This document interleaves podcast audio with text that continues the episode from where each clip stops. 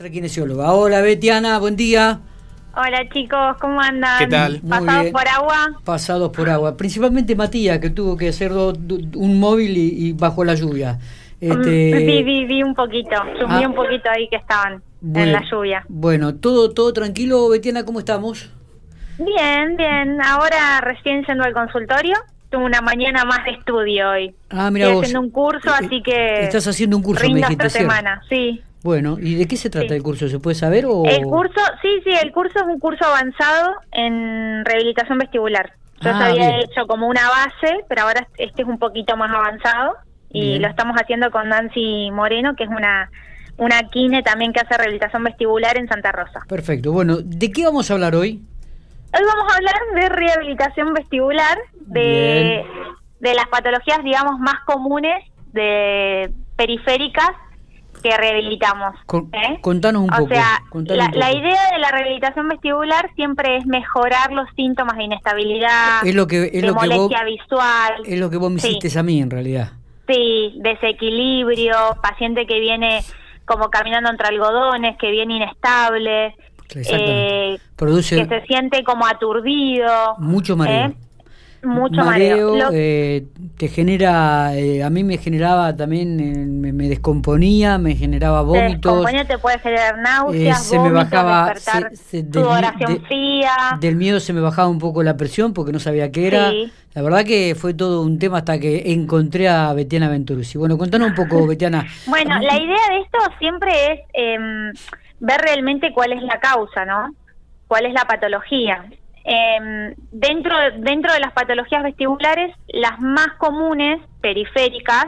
¿eh? por eso siempre es importante primero acudir al médico otorrino o neurólogo para descartar algo central, algo más complejo, más arriba, a nivel del cerebro. Eh, entonces, una vez descartado eso, a través de una resonancia, de estudios, de una evaluación médica, Sí. cuando llega a ser periférico, em, lo tratamos nosotros y lo mejoramos. A ver, eh, para, para aclarar también esto, mucha gente me dice, vos sabés que me siento un poco mareado, ¿será problema de la cervical?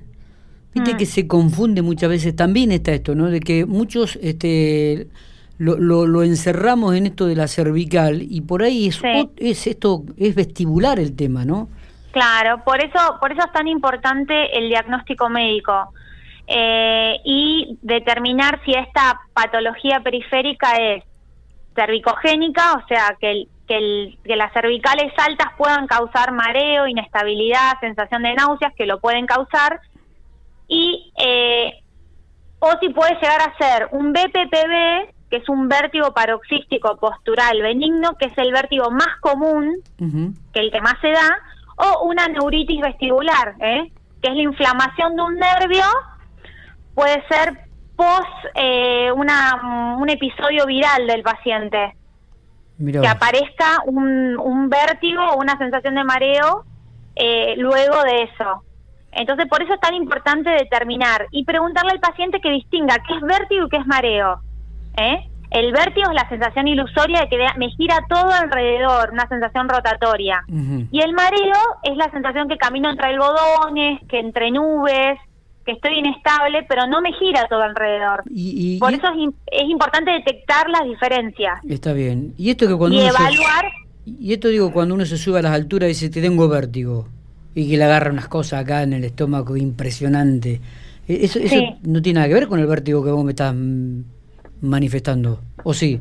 No, no, no, porque quizás eh, vos decís el vértigo a las alturas. Sí.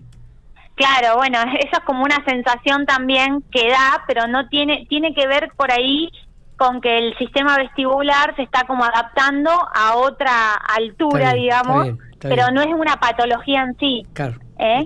Por eso es importante determinarlo y lo importante es saber que primero hay que tener un diagnóstico a través del otorrino neurólogo y luego tiene tratamiento. ¿eh? Se puede mejorar la inestabilidad, se puede mejorar las molestias. Sí. ¿eh? Hay pacientes que te dicen yo me acuesto y me levanto y se me da todo vuelta. Eh, giro hacia el lado derecho o vienen y no quieren rotar la cabeza hacia el lado derecho porque hacia el lado izquierdo no les molesta, pero hacia el lado derecho sí. Entonces determinar todas estas estas eh, esta clínica del paciente que me va a llevar a un diagnóstico, ¿no? Claro, claro, claro. Eh, y lo más común, ¿qué es lo que estás este, por ahí eh, atendés? Este, lo más común es vértigo posicional paroxístico, que es lo que tuviste vos, que es este vértigo que aparece al despertarse el paciente, generalmente en la cama, ahí se le da vuelta todo, al despertarse, al girar hacia un lado, hacia el otro, y es un vértigo que dura unos segundos y se va, pero quedas todo el día con sensación inestable y sensación de vómito, náusea, sensación de aturdimiento. ¿Eh? eh lo tengo luego, acá, luego digamos, en, en, porcentaje sigue la neuritis vestibular, que he tenido neuritis también, eh, pero son episodios más largos. está. De, el paciente generalmente cae en una guardia porque tiene mucho vértigo es muy, está muy descompensado, o sea, es muy incapacitante porque no pueden caminar. Claro. Y el riesgo acá es el riesgo de caída, de que te puede agarrar en cualquier momento y te podés caer.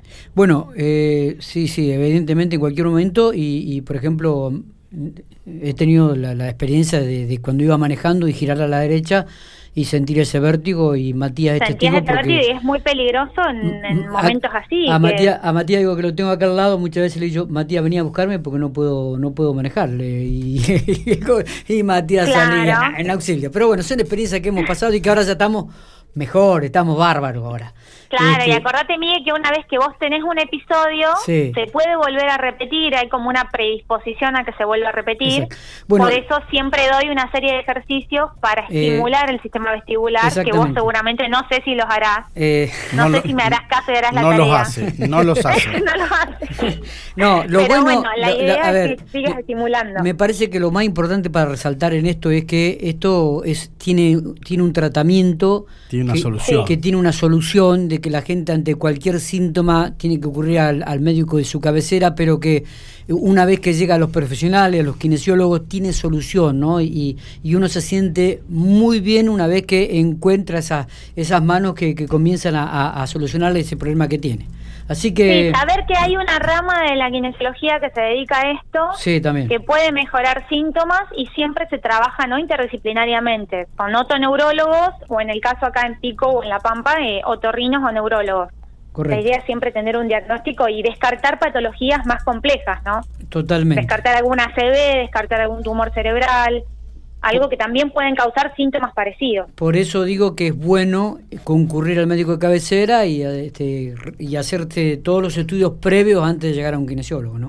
Tal cual, tal cual. Este, Betiana, gracias por, por, por supuesto, por estar con nosotros, por acompañarnos cada viernes, por ilustrarnos un poco todo tipo de patología, las soluciones que hay eh, si alguien quiere hacerte una consulta, tiene que ir ahí a Salubritas, calle 18 entre 21 y 23, y pedir un turno para vos, para, para Macota o para algún profesional que está trabajando, ¿no?